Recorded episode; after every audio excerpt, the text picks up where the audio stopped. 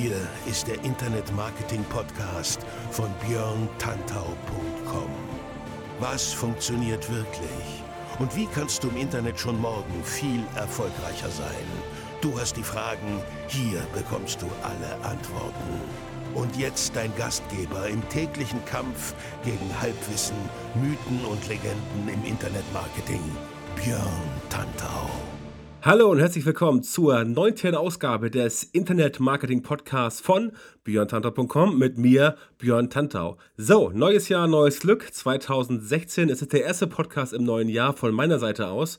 Und ähm, ich habe mir gedacht, womit kann man 2016 besser beginnen als mit einem schönen Nicht-Rückblick? Ja? Nicht Rückblick und nicht Ausblick. Aber letztendlich doch etwas, was richtig geil rockt. Und deswegen ist der Titel des heutigen Podcasts 10 SEO-Mythen, die dir 2016 das Genick brechen können, werden oder wie auch immer.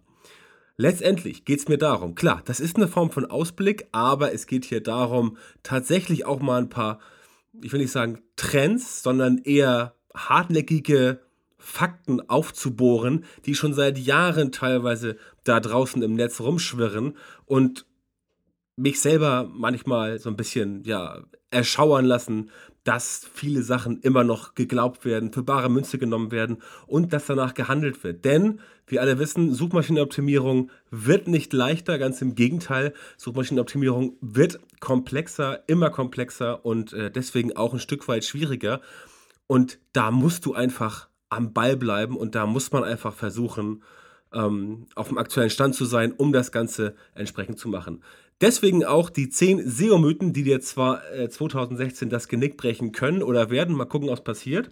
Und weil diese Liste mit 10 SEO-Mythen auf den ersten Blick nicht so lang ist, aber doch lang sein kann, du wirst es gleich merken, bitte ich schon jetzt mal um Verständnis, falls ich heute diese berühmten 30 Minuten, die ich mir so als Endmarke anpeile, eventuell nicht erreichen kann.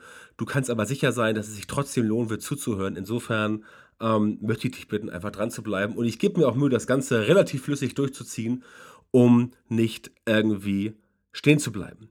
Fangen wir also an mit den 10 SEO-Mythen. Ich möchte vorweg sagen, natürlich, bei SEO-Mythen gibt es welche, die finden manche ganz furchtbar schlimm, andere finden sie ganz furchtbar harmlos. Ich persönlich habe jetzt versucht, 10 rauszusuchen, von denen ich glaube, dass sie bei den meisten Leuten doch für ein bisschen Kopfschütteln sorgen, weil ich sie auch selber immer wieder höre und auch, ähm, ja, zugetragen bekomme von Leuten hier, sag mal Björn, ich habe gehört, das geht so und so, stimmt das denn noch oder ist das Quatsch? Manchmal ist es Quatsch, manchmal ist es kein Quatsch. Ich möchte heute mit dieser Ausgabe des Internet Marketing Podcasts dazu beitragen, hier etwas Licht ins Dunkel zu bringen, denn ich weiß, auch von über SEO, ähm, so viel geschrieben steht da draußen im Netz, gibt es immer noch Leute, die auch weil sie das Thema noch nicht so genau kennen, einfach auf viele Sachen hereinfallen. Und das finde ich persönlich nicht schön. Diese User, sage ich mal, möchte ich auch ein Stück weit beschützen und für sie da sein, um dafür zu sorgen, dass entsprechend dieses Thema ein bisschen auf der Agenda ist. Also, legen wir los mit dem ersten Top 10 SEO-Mythos. Der heißt, mehr Links sind, Messer, sind besser als mehr Content. Äh, spannende Sache immer wieder. Linkbuilding, wisst ihr, ist ein Dauerbrenner, äh, Penguin-Update etc. Da gibt es immer wieder was Neues. Letztendlich kommt es nicht darauf an, wie viele Links du hast. Es kommt darauf an, wie hoch die Qualität der Links ist. Die Links gehören immer noch zu den wichtigsten Ranking-Faktoren, doch seit dem Penguin-Update, ich habe es eben angesprochen, ist alles anders. Google ähm, ist viel, viel, viel besser geworden, manipulative Links zu erkennen. Es gibt manipulative Links, die sind relativ leicht zu erkennen, die sind halt so dämlich gemacht, ähm, dass sie einfach als Link-Building-Maßnahme im manipulativen Sinn aufgedeckt werden können. Das ist zum Beispiel, wenn du in deiner Sidebar sagst, äh, Partnerlinks und dann packst du da irgendwie zehn Links rein und machst noch einen klitzekleinen Text dazu und es sind halt zehn verschiedene Themen, was ich von äh, äh von Hausbau über Autoreifen bis hin zu Hochzeitskleidern ähm, und das ist alles in einer Sidebar. Da merkt Google sofort, hm, da stimmt wahrscheinlich was nicht und guckt auf jeden Fall genauer hin.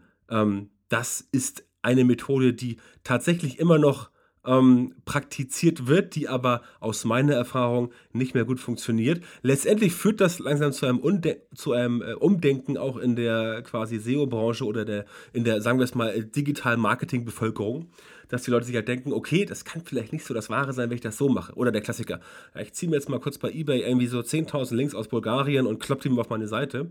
Ja, super Idee, kostet auch nicht viel Geld, aber kannst davon ausgehen, dass die Seite halt nach zwei Tagen abrauscht, weil Google sich denkt, mein Gott, wie bescheuert ist der eigentlich? Der macht so einen Mist. Ähm, das sind halt Link-Building-Maßnahmen, die vielleicht, ja, 2006 funktioniert haben mögen, also vor zehn Jahren, keine Ahnung, ähm, aber heute halt nicht mehr. Letztendlich geht es darum, dass es besser ist, guten, hochwertigen, mitreißenden, die Amerikaner sagen compelling, ähm, ist ein Wort, was man nicht so ganz übersetzen kann. Es würde heißen verführerisch, aber das trifft es nicht ganz. Also hochwertigen Content zu produzieren, damit dieser Content dafür sorgt, dass die Leute auf euch verlinken. Bestes Beispiel mit Content Mehrwert erzeugen, sprich konkrete Probleme lösen ähm, in der thematischen Nische, wo jemand unterwegs ist und dann wird man auch entsprechend von den Leuten verlinkt. Passiert bei mir zum Beispiel in der Regel relativ oft, dass ich halt ähm, einen Artikel produziere und irgendjemand sagt sich, wow, da ist was drin, das bringt mir was, das bringt meinen Lesern was und dann werde ich halt als Ressource, als Quelle verlinkt. Also zack, bumm, habe ich einen organischen Link, ähm, ohne jetzt irgendwas dafür gemacht zu haben. Gut, ich habe den Content produziert, aber ich habe dafür kein Geld bezahlt, niemanden angerufen äh, oder irgendwelche dubiosen Tauschprogramme genommen. Darum geht es also und der Idealfall ist natürlich, wenn du viel solchen guten Content hast, dann hast du auch viele gute Links. Und damit, ähm, viele Leute aus der SEO-Branche haben früher oft gesagt, ja, das ist so ein Ammärchen, wenn du halt geilen Content produzierst, dann kriegst du auch die geilen Links. Nein, es ist nicht, Leute, es ist kein Ammärchen.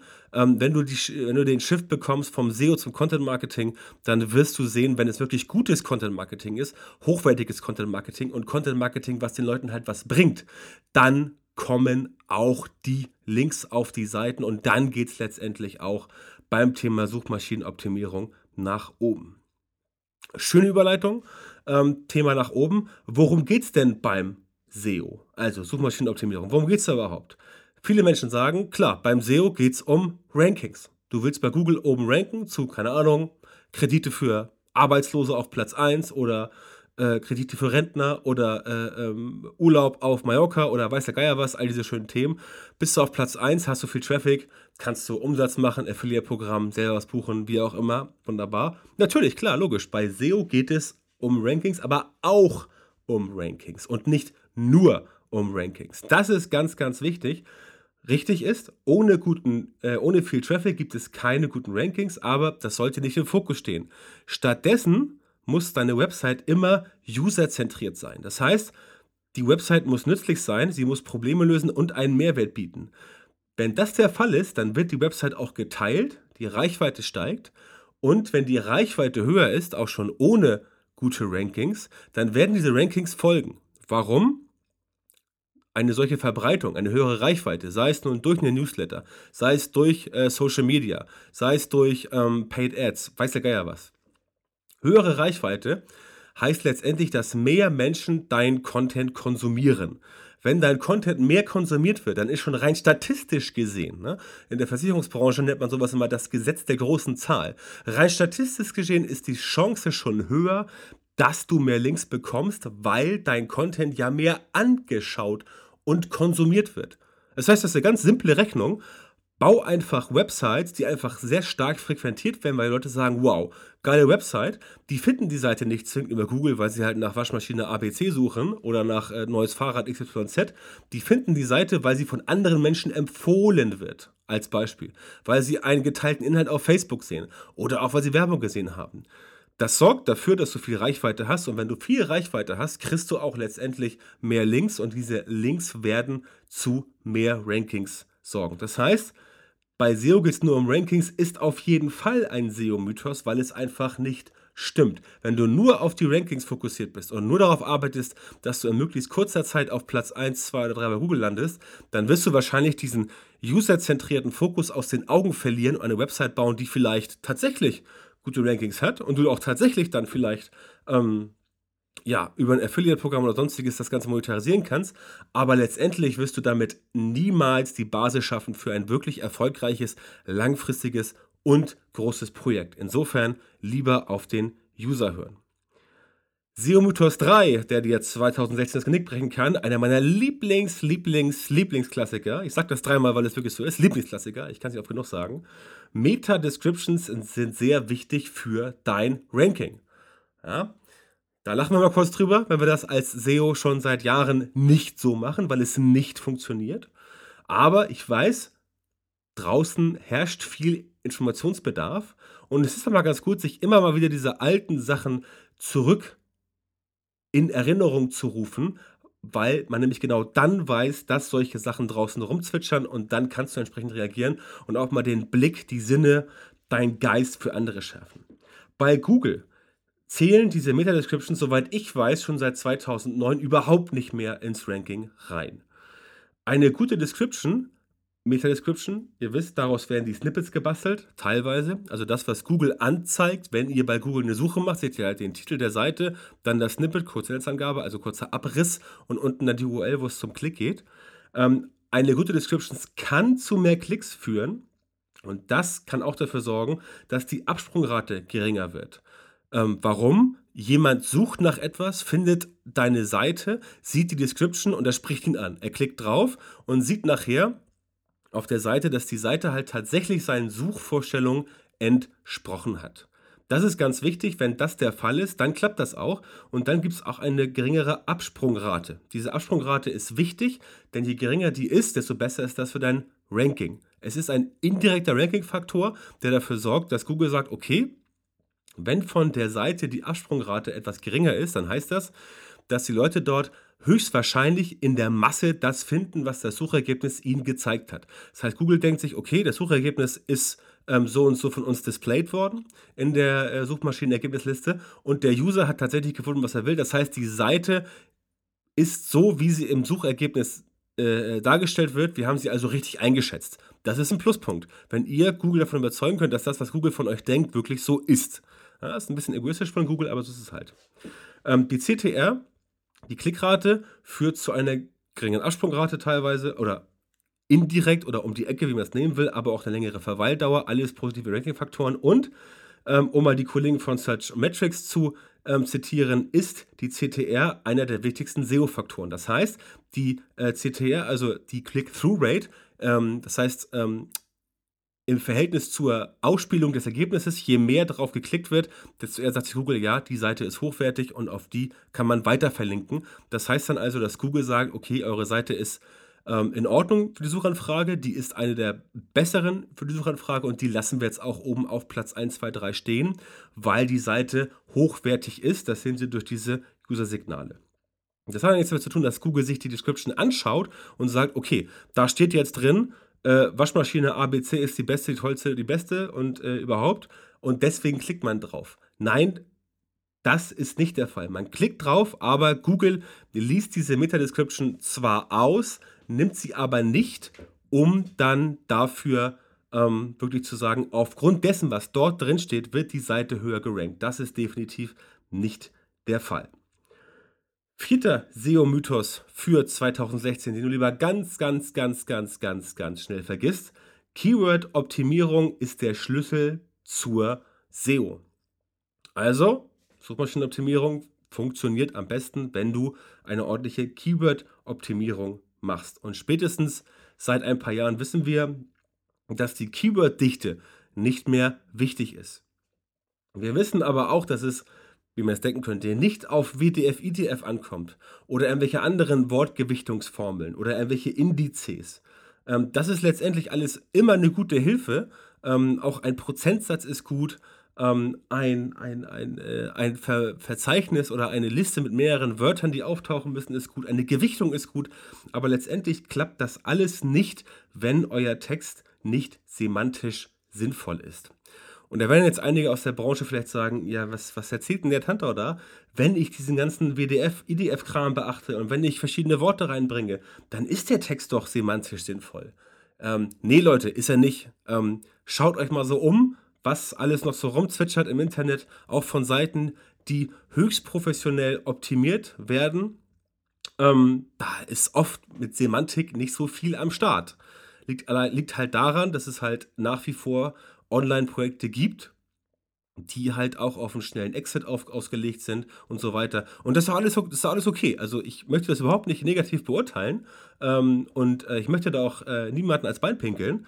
Ähm, das soll jeder machen, wie er will. Nur man soll halt wissen, wenn man tatsächlich sagt, okay, ähm, ich möchte mich jetzt nicht auf solche Sachen verlassen, ähm, zu wissen, dass es halt wichtig ist, dass der Text semantisch sinnvoll sein muss. Also gute Lesbarkeit, hohe Informationsdichte, optimale Struktur und er muss einfach verständlich sein. Der Leser muss merken, dass das Thema, und deswegen sage ich hier Semantik, der Leser muss merken, dass es halt ein Thema ist, was richtig aufbereitet wurde, wo Hintergrundrecherche gemacht wurde, wo Links rausgesucht wurden, die passen, wo vielleicht Listen reingepackt wurden, die vielleicht passen, wo mit Bildern gearbeitet, mit Videos, all solche Dinge, aber letztendlich, dass der Text halt ein Text ist, den jemand erkennt als von einem Menschen für einen Menschen geschrieben und mit dem ein Problem gelöst wird. Darum geht es letztendlich und das sind nach meiner Erfahrung, nicht nur aus eigenen Projekten, sondern auch aus ähm, Projekten für Dritte, immer noch die Texte, die am besten funktionieren.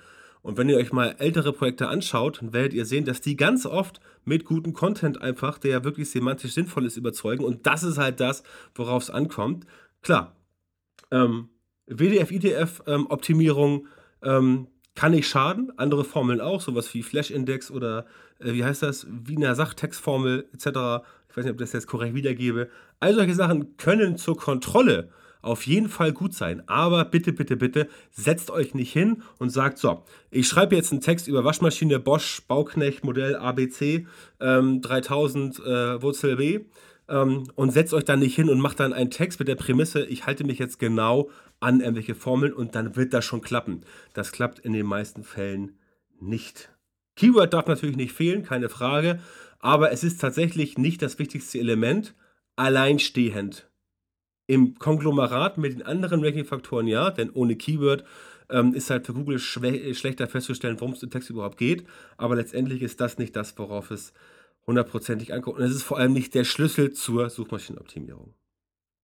Fünfter Mythos den ihr 2016 bitte ganz, ganz, ganz schnell vergesst. H1 ist das wichtigste On-Page-Element. Also die Überschrift, die man HTML-seitig mit H1 auszeichnen kann. H1 ist immer noch wichtig, keine Frage, aber nicht am wichtigsten. Es geht mehr, es kommt eigentlich mehr darauf äh, an, dass ihr den wichtigen Content auf eurer Seite ganz nach oben stellt. Letztendlich ist das eine ganz simple, äh, eine ganz simple Herangehensweise. Ähm, Google indexiert ja eine Seite wie eine leere Textseite. Das heißt, ihr habt den Quelltext, Google interpretiert ja nur, ein, ein Browser interpretiert den Quelltext und Google liest den Quelltext so halt, wie er ähm, reingeschrieben wurde. Das könnt ihr halt sehen, wenn ihr euch auf eurer Website mal ähm, im, im, Browser, welchen ihr benutzt, das geht in allen Browsern, den Quelltext anschaut und dann seht ihr halt diesen kryptischen Quelltext und den liest Google so, wie er ist. Und letztendlich ähm, orientiert sich Google da einfach nur an uns Menschen und denkt sich, hm, ein Textteil, der auf der Website, also im Quelltext, weiter oben steht, der muss ja rein theoretisch wichtiger sein. Ja? Wenn ihr mal euch anschaut, welche wichtigen Mitteilungen, Urkunden, nimmt mal einen ganz simplen Flyer, da stehen auch die wichtigsten Fakten immer oben dran. Oder ein Flugblatt was hier, keine Ahnung, ist irgendwo Wahlkampf und ihr kriegt von irgendeiner Partei einen Zettel zugesteckt und da stehen auch meistens die wichtigen Fakten, also die für die Partei wichtigen Fakten, ja, das muss man mal relativ betrachten, stehen meistens ganz, ganz oben. Ja, oder auch in irgendwelchen, äh, äh in irgendwelchen, ähm, wie nennt sich das? Ähm, Management Summaries. Das heißt, ähm, der äh, Abteilungsleiter bekommt irgendein Vorschlag von irgendeinem Mitarbeiter, den hat er ausgearbeitet und soll es dann halt seinem Chef zum Vorstand gehen und äh, der kommt halt dann mit so einem 15-seitigen PDF an. Da sagt sich der Vorstand, mein Gott, ich habe doch keine Zeit so viel zu lesen, der braucht ein äh, Management Summary und das steht immer oben drauf und das ist halt das Wichtigste zusammengefasst und so ähnlich geht auch Google vor. Google denkt sich, okay, das, was weiter oben steht, das muss letztendlich wichtiger sein und im Endeffekt ist es ja auch so. Eine Website funktioniert nicht so, dass du ganz oben erstmal schreibst laberababerababa und ganz unten im Footer das Wichtigste, den Content. Das machst du ja nicht. In der Regel hast du einen Header, ähm, grafisch aufbereitet, vielleicht eine Top-Navigation und dann geht es mit, los mit, mit hier dem, dem, dem Text, Breadcrumb-Navigation und dann kommt halt Überschrift, Text, Struktur, Absatz etc. etc. etc. Wie man das so kennt. Das heißt, die wichtigen Fakten stehen schon oben und gewisse Publikationen, wie zum Beispiel auch äh, der Spiegel online, gehen jetzt teilweise schon dazu über und bringen die wichtigen Fakten teilweise ganz oben einmal an als, äh, als ähm, Zusammenfassung oder machen zumindest einen Link nach oben, wo du nach unten klicken kannst und dann landest du unten im Footer in dem Fall. Aber da steht dann eine Zusammenfassung des Ganzen. Ähm, ganz egal, ob die das so machen, wie sie es machen, ist Banane. Für dich zu wissen ist wichtig, Google beachtet das, was oben steht, in der Regel als eher wichtiger, weil das halt auch letztendlich menschlich ist. Das heißt, ähm, pack den Content halt ganz nach oben. Da freuen sich auch deine User übrigens, auch da wieder der User äh, im Mittelpunkt, ein userzentriertes Design, einen userzentrierten äh, Content-Ansatz. Auch der User freut sich, wenn du gleich zur Sache kommst ähm, und da nicht erstmal zwei DIN A4 Seiten rumsüllst und unten dann irgendwo die Fakten kommen. Insofern packt das Wichtige nach oben. Das hat aber nichts mit der H1-Überschrift zu tun. Das heißt, es kann nicht schaden, das Keyword da reinzupacken, das Suchwort, für das du ranken willst. Aber wenn es da mal nicht steht, auch nicht so tragisch. Hauptsache ist, dass Google halt erkennt, dass der Text, den du ablieferst oder der Content, den du ablieferst, halt derjenige ist, der für den User zu dieser konkreten Problemstellung den besten Inhalt liefert. Ist natürlich schwer, das zu erreichen, keine Frage, aber ihr seht ja, es gibt Seiten, die stehen ähm, oben. Und auch hier ist zum Beispiel die Wikipedia immer wieder ein schönes Beispiel, denn Wikipedia ist genauso aufgebaut. Da hast du in der Regel oben als einleitenden Absatz einen Absatz, der das folgende kurz mit den wichtigsten Fakten zusammenfasst. Und genau so musst du es letztendlich auch machen und vertraue nicht darauf, dass du einfach nur in die H1 irgendwie ein Keyword reinkleisterst und da halt einen nichtssagenden Satz reinpackst äh, und dann werden alle schon sagen, wow, cool, geiler Text, jetzt weiß ich alles. So einfach ist es nicht. Mythos Nummer 6. Je mehr Content ich habe, desto besser. Ja, na klar, logisch. Könnte man auf den ersten Blick denken, wenn du halt Unmengen von Content hast, dass dann Google logischerweise auch sich denkt, okay, ja, der hat halt Unmengen von Content, der hat irgendwie 10 Millionen Seiten im Index, das muss ja wichtig sein. Ne? So nach dem Motto, ah, hier, ich, ein, ich, will, ich will ein Buch, ver, Buch verschenken zu, zu Weihnachten oder zum Geburtstag oder zum Jubiläum oder was geil wofür. Und ich kaufe jetzt das dickste Buch im Laden, weil da wird die Person stecken, ja, das Buch ist so dick, das muss ja gut sein. Viele Menschen ähm, lassen sich davon beeinflussen. Google leider in Anführungszeichen nicht mehr. Ich muss auch sagen, es ging früher ein bisschen darum, Google zu bescheißen. Jetzt geht es darum, Google zu beeindrucken. Das heißt, gebt euer Bestes und sorgt dafür, dass ihr mehr Qualität als Quantität bietet. Im Idealfall habt ihr natürlich viel Content, der aber auch durchgehend qualitativ hochwertigst ist. Nicht hochwertig, hochwertigst. Das ist ganz, ganz wichtig, um mal äh, eine berühmte Ministerin zu zitieren. Das ist mir ganz, ganz wichtig, dass ihr das wisst, dass ihr am besten viel Content habt, der auch wirklich hochwertig ist. Weil wenn ihr auf viel Content setzt, der nichts taugt, dann werden das die User merken und dann wird es auch Google merken, weil Google natürlich, wir erinnern uns an die Absprungrate und die CTR, weil Google natürlich merkt, ha, hm, okay, die Leute springen hier teilweise ab, das bringt dann doch nicht so viel. Insofern ranke ich die Seite mal ein bisschen weiter unten, mal gucken, was dann passiert. Das heißt, einfach nur viel Content reicht nicht. Der Content muss hochwertig sein, einen Mehrwert bieten, er muss Probleme lösen und er muss beim Leser, beim Konsumenten einfach am Ende das Gefühl hinterlassen, ja, der Konsum dieser, dieser Website, dieses Videos, dieses Artikels, dieses Bildes, diese Infografik, der hat mich weitergebracht. Und dann merkt das auch Google und wird entsprechend das auch honorieren.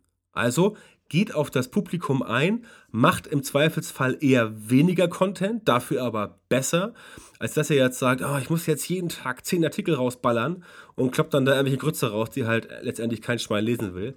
Das wird nicht funktionieren und damit müllt ihr nur das Internet zu. Siebter Mythos. Tolle User Experience ist schön, muss aber nicht sein. Hm, habe ich heute schon ein bisschen was drüber gesagt, aber ich höre es halt immer wieder, dass Leute sagen so, ja, wir machen mal eine Website, ähm, da stehen die Fakten drauf und das wird dann schon gelesen. Ähm, nein, leider nicht. Speziell heutzutage, wo es halt äh, mobil wichtig ist, Sachen zu machen, dass sie von den Leuten gut erkannt und gesehen werden können, ähm, da ist es noch wichtiger, das zu machen. Letztendlich ist es ein simpler Satz. Mit geringen Absprungraten und hohen Verweildauern lassen sich sehr gute Ergebnisse erzielen. Damit das funktioniert, muss deine Website natürlich auf die Bedürfnisse deiner User eingerichtet sein und Google schaut halt immer wieder nach solchen Qualitätsfaktoren. Und wenn sich die Besucher auf der Webseite wohlfühlen, dann ist das Qualität.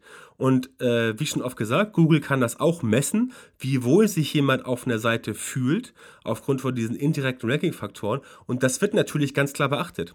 Und wenn die User Experience halt super ist und die Leute sich auf der Seite wohlfühlen, dann kommen sie A immer wieder zurück und teilen auch immer mehr Inhalte, wenn ihr das halt entsprechend äh, technisch forciert habt. Und dann bekommt ihr auch wieder mehr Reichweite. Das hatten wir ähm, bei dem zweiten SEO-Mythos, wo halt, äh, wo ich halt gesagt habe, es geht ähm, nur um Rankings. Nein, es geht nicht nur um Rankings und es geht auch nicht nur um ganz viele Links. Diese Links und diese Rankings kommen halt von selber, wenn die Leute mit der Seite zufrieden sind. Ihr kennt das halt, wenn ihr vielleicht mal, ähm, denkt mal an das, ähm, keine Ahnung, denkt mal an das beschissenste Produkt, was ihr euch jemals gekauft habt. Habt ihr von derselben Firma das Nachfolgeprodukt gekauft oder vielleicht noch ein Produkt? Mit Sicherheit nicht. Wenn ihr euch von Panasonic einen Fernseher kauft oder von Sony oder von Sharp oder von Samsung oder von Philips oder von Nordmende oder von Löwe oder weiß der Geier was. Wenn ihr euch davon einen Fernseher kauft und der Fernseher ist einfach Schrott, dann kauft ihr von der Marke nicht wieder ein Fernseher. Wenn ihr mal ein iPhone hattet und das iPhone hat euch nicht gefallen und ihr habt damit nur Stress gehabt, dann kauft ihr euch kein neues iPhone. Das ist beim iPhone nicht so wahrscheinlich. Heißer Tipp, kauft euch mal ein Microsoft Phone, also ein Windows Phone, sowas wie Lumia, da werdet ihr eure helle äh, Freude dran haben und dann kauft ihr euch garantiert kein neues Lumia mehr, sondern eher ein iPhone oder ein Telefon mit Android drauf. Also das ist das Beispiel. Und wenn eure Seite halt crap ist, dann kommt da auch halt niemand mehr drauf und sagt sich, ja, was soll ich denn auf der Seite? Die war äh, gestern scheiße, die ist heute scheiße, die wird morgen auch scheiße sein. Ja? Letztendlich ist das so. Ähm, und daran gehen natürlich auch viele Seiten zugrunde, vor allem wenn es um Konkurrenz geht. Ich denke da nur an StudiVZ versus Facebook oder MySpace versus Facebook oder andere lustige Social Networks versus Facebook. Aber das ist ein anderes Thema, was wir vielleicht mal in einer späteren Episode des Podcasts beleuchten wollen. Heute reden wir von SEO-Mythen und da ist auch Punkt Nummer 8 ganz, ganz, ganz, ganz wichtig. Google merkt nicht, wenn ich eingehende Links manipuliere. Doch. Das merkt Google. Spätestens seit 2014 ist Google nämlich sehr, sehr gut darin, diese manipulierten Links zu erkennen. Das war damals, ähm, war nicht die Hochzeit des äh, Penguin-Updates, das kam deutlich früher. Aber Google findet Muster in Link-Netzwerken und auch in Einzelseiten. Und jetzt kommt's, ganz, ganz geile Sache. Durch das Disavow-Tool von Google hat Google in den letzten paar Jahren so verdammt viel über diese Leute gelernt, die halt Schrottlinks aufgebaut haben dass Google letztendlich nur sich seinen Algorithmus, den maschinellen, der auf künstlicher Intelligenz beruht, hat von ganz, ganz vielen menschlichen Helfern, die jetzt riesen Schiss hatten, ähm, verifizieren lassen. Nur deswegen gab es dieses Disavow-Tool, dass du halt sagen konntest, ja, der Link, und äh, die Links sind scheiße, weil. Und dann sieht Google, aha, okay, die Links sind scheiße, ja, lagen wir mit unseren, lagen wir mit unseren Einschätzungen ja richtig. Und basierend darauf konnte natürlich der Algorithmus besser werden und sie konnten dafür sorgen, dass er intelligenter wird und sie konnten dafür sorgen, dass er halt diese Links, die jetzt noch gemeldet werden mussten zur Verifizierung, letztendlich in Zukunft ganz alleine aufgedeckt werden. Das heißt, Google merkt auf jeden Fall, wenn du beim Linkbuilding Scheiße baust, ähm, oder einfach manipulieren willst oder einfach äh, ja, Google, Google bescheißen willst. Ich meine, nennen wir es beim Namen. Linkaufbau, manipulativer Linkaufbau ist Google bescheißen. Das hat früher sehr geil funktioniert. Weiß aus eigener Erfahrung, weil ich ja ursprünglich auch aus der SEO-Branche komme. Ähm, aber es funktioniert heute halt nicht mehr. Klammer auf, so gut, Klammer zu. Und ich würde auch jedem empfehlen, der, ähm, der daran arbeitet, ein ernsthaftes äh, Business aufzubauen im Internet, sei es nur ein Blog-Business oder sei es ein Shop oder was auch immer, arbeitet nicht mit manipul manipulativen Techniken, denn das kann ganz schnell in die Hose ähm, gehen. Und wenn der, das Kind erstmal im Brunnen gefallen ist, dauert das sehr, sehr, sehr lange und es kostet sehr viel Zeit, sehr viel Nerven, teilweise auch sehr viel Geld, das wieder gerade zu biegen. Davon würde ich also abraten. Insofern setzt lieber auf äh, hochwertige Inhalte, die heutzutage deutlich besser funktionieren als ähm, Linkaufbau. Guter Content hat immer schon gut funktioniert, aber manipulativer Linkaufbau, also kein organischer Linkaufbau, davon äh, würde ich persönlich abraten. Auf jeden Fall. Nummer 9. Eine Strategie zur mobilen Optimierung ist unnötig. Tja, also ich weiß nicht, wie es euch geht, aber ich war gerade vorhin wieder auf einer Seite, wo ich halt äh, was gesucht habe und siehe da, die Seite ist nicht mobil optimiert. Und da kriegt man mittlerweile echt schon eine Hasskappe. Ganz ehrlich, weil alle halbwegs vernünftigen Webmaster respektieren den Wunsch ihrer User, auch mobil surfen zu können. Und ich sage es euch ganz ehrlich, wenn ihr eine Website habt und die ist mobil nicht optimiert, dann ist das Respektlosigkeit vor dem User. Ganz unabhängig davon, was Google dazu sagt oder sonstige Leute dazu sagen oder wie auch immer. Denn die, weil Google halt mobil schlecht optimierte Websites mittlerweile abstraft, das hat uns das Mobile Get-On Update ja gezeigt. Es ist eine Respektlosigkeit gegenüber euren Usern, weil ich als User möchte nicht von einer Website genervt werden, weil ich da mich hinsetzen muss. Ich habe jetzt schon ein iPhone 6 Plus, ne, also 6S Plus. Das ist schon ein ziemlich großes Teil, dieses äh, Display. Aber trotzdem will ich nicht da kleinteilig ran und, und rauszoomen und äh, äh, gucken, ob da irgendwelcher Content noch ist. Nein, das finde ich persönlich nervig, das belastet mich, das macht mir einfach schlechte Laune. Äh, und so weiß ich, geht es vielen Leuten und mittlerweile ist es so, dass ich, wenn ich die Seite nicht unbedingt brauche, wenn ich die Information auf der Seite nicht unbedingt ähm, verwerten muss und wenn ich nicht unbedingt darauf angewiesen bin, diese Seite jetzt zu lesen, diese stationäre Desktop-Seite auf dem mobilen Display, wenn es halt nicht notwendig ist, oder ich kriege die Info woanders, wo es mobil optimiert ist, dann gehe ich dorthin und schaue mir die stationäre Seite auf meinem iPhone nicht mehr an, weil ich das einfach nervig finde. Und das ist in meinen Augen eine Respektlosigkeit gegenüber dem User, die auch dann natürlich von Google geahndet wird, weil Google sieht ja, aha, okay, die Person hat irgendwo in der Suche raufgeklickt, landet auf der Seite, sie ist nicht mobil optimiert, Kunde ist genervt, User ist genervt, sorry, geht zurück auf die Seite, äh, auf die Suchseite und hat halt ähm, eine Verweildauer von einer Sekunde, hohe Absprungrate. Also, ne, was ich vorhin schon sagte, das merkt auch Google und da sagt sich auch Google, hm, ich gucke mir jetzt mal diese mobile Seite an, wie schaut denn die aus? Okay, die ist ja gar nicht mobil, alles klar, dann Sayonara abwärts bei den Suchergebnislisten. Und ja, damit kann man sich natürlich schön ins Knie äh, schießen, ins eigene Knie schießen und sich damit das Ganze äh, schlecht machen. Insofern baut euch eine Strategie zur mobilen Optimierung und zieht sie auch durch. Das ist ganz wichtig. Ich habe diesen Schritt selber meines Erachtens fast zu spät gemacht, äh, im äh, Mai, Juni letzten Jahres. Aber seitdem ist es so, und ich kann nur sagen, es hat nur Vorteile gebracht für die björntanto.com. Insofern macht es und fallt auf diesen Mythos nicht rein. Der zehnte SEO-Mythos, der dir 2016 das Genick brechen kann, ist einer meiner, ja, Favorite All-Time Evergreen Superior High Demand Evergreens, Specials, wie auch immer. SEO kann auch nebenbei von der IT erledigt werden. Das ist genauso wie, ah, wir müssen jetzt mal Social Media machen, wir machen mal Facebook. Ah, das kann ja die Praktikantin machen, ne? weil ist ja nur Facebook. Nein, Leute, das geht nicht. SEO ist ein ernstes Thema, SEO ist ein wichtiges Thema. SEO darf nicht in falsche Hände gelangen. Und die Leute bei der IT sind großartige Menschen ich selber wüsste nicht, was ich ohne ITler machen würde, aber ich habe die Erfahrung gemacht, dass es ein Unterschied ist, ob man aus der IT-Ecke kommt oder ob man aus der SEO-Ecke kommt. Das Idealfall wäre natürlich ein IT-SEO, also jemand, der beides kann. Das gibt es auch, auf jeden Fall. Aber letztendlich sind wir doch alle irgendwo ein bisschen Spezialisten.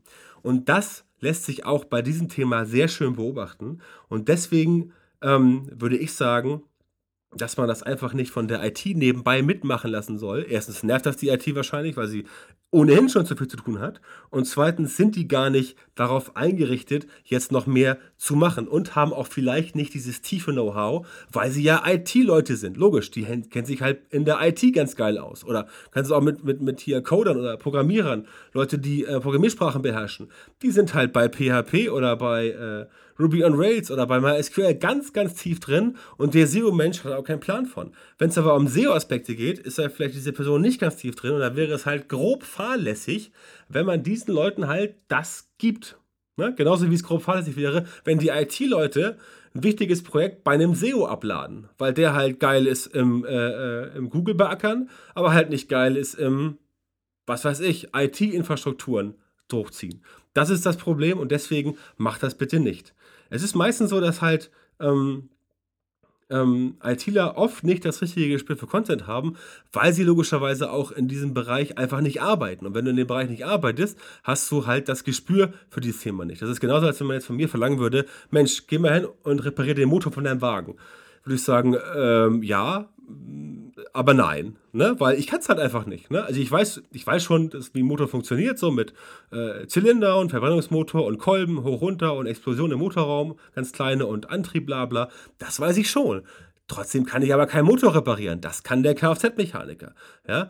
Der Kfz-Mechaniker kann mir aber keine Website programmieren. Das kann ich, weil ich das halt ähm, gelernt habe im Laufe der letzten Jahre. Das heißt, ladet eure SEO nicht ab bei der IT, bei der IT auch nicht anderswo. Ladet eure SEO ab in der Abteilung SEO. Wenn ihr keine Abteilung SEO habt, baut eine auf oder besorgt euch eine sinnvolle Agentur, die das machen kann. Denn letztendlich geht es darum, wenn du ähm, mit der Website aktiv sein willst und vor allem erfolgreich, dann ist es wichtig, dass man erst eine Content-Strategie baut, denn du willst ja, du musst ja aber wissen, wo du hin willst, wen du erreichen möchtest, was du bewirken möchtest und dann machst du Technical SEO. Und bei Technical SEO, da kannst du schon mal zur IT gehen und hier und da mal nachfragen, Mensch Jungs, ich habe gesehen, so und so ist das, so und so funktioniert das, was könnt ihr mir dazu sagen? Denn da sind die ITler meistens extrem fit. Da habe ich auch höchstens, höchsten Respekt vor, vor Leuten, die in der IT so gut sind, dass sie auch mit Technical SEO zurechtkommen. Da macht es auf jeden Fall Sinn, dort mal anzuklopfen und zu sagen, hey Leute, hört mal zu, ich habe hier ein Problem mit irgendwelchen Codes, könnt ihr mir helfen auf der Seite?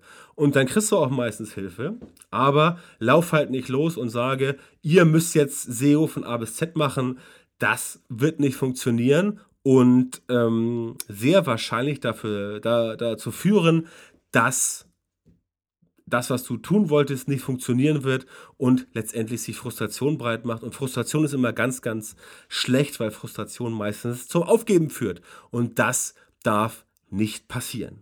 So, das waren meine 10 SEO-Mythen für das Jahr 2016, das ja noch recht frisch ist. Ich hoffe, euch hat der heutige Podcast gefallen und ich hoffe, ihr schaltet auch nächstes Mal wieder ein, wenn ich wieder den Internet Marketing Podcast hier auf björntantor.com einläute. Ähm, bis dahin bleibt mir nur zu sagen, habt eine schöne Zeit. Bitte gebt mir eine Rezension bei iTunes, abonniert meinen Newsletter, erzählt euren Freunden davon. Ähm, ja, und lasst euch gut gehen. Bis dahin, alles Gute, viel Spaß und eine schöne Zeit. Euer Björn.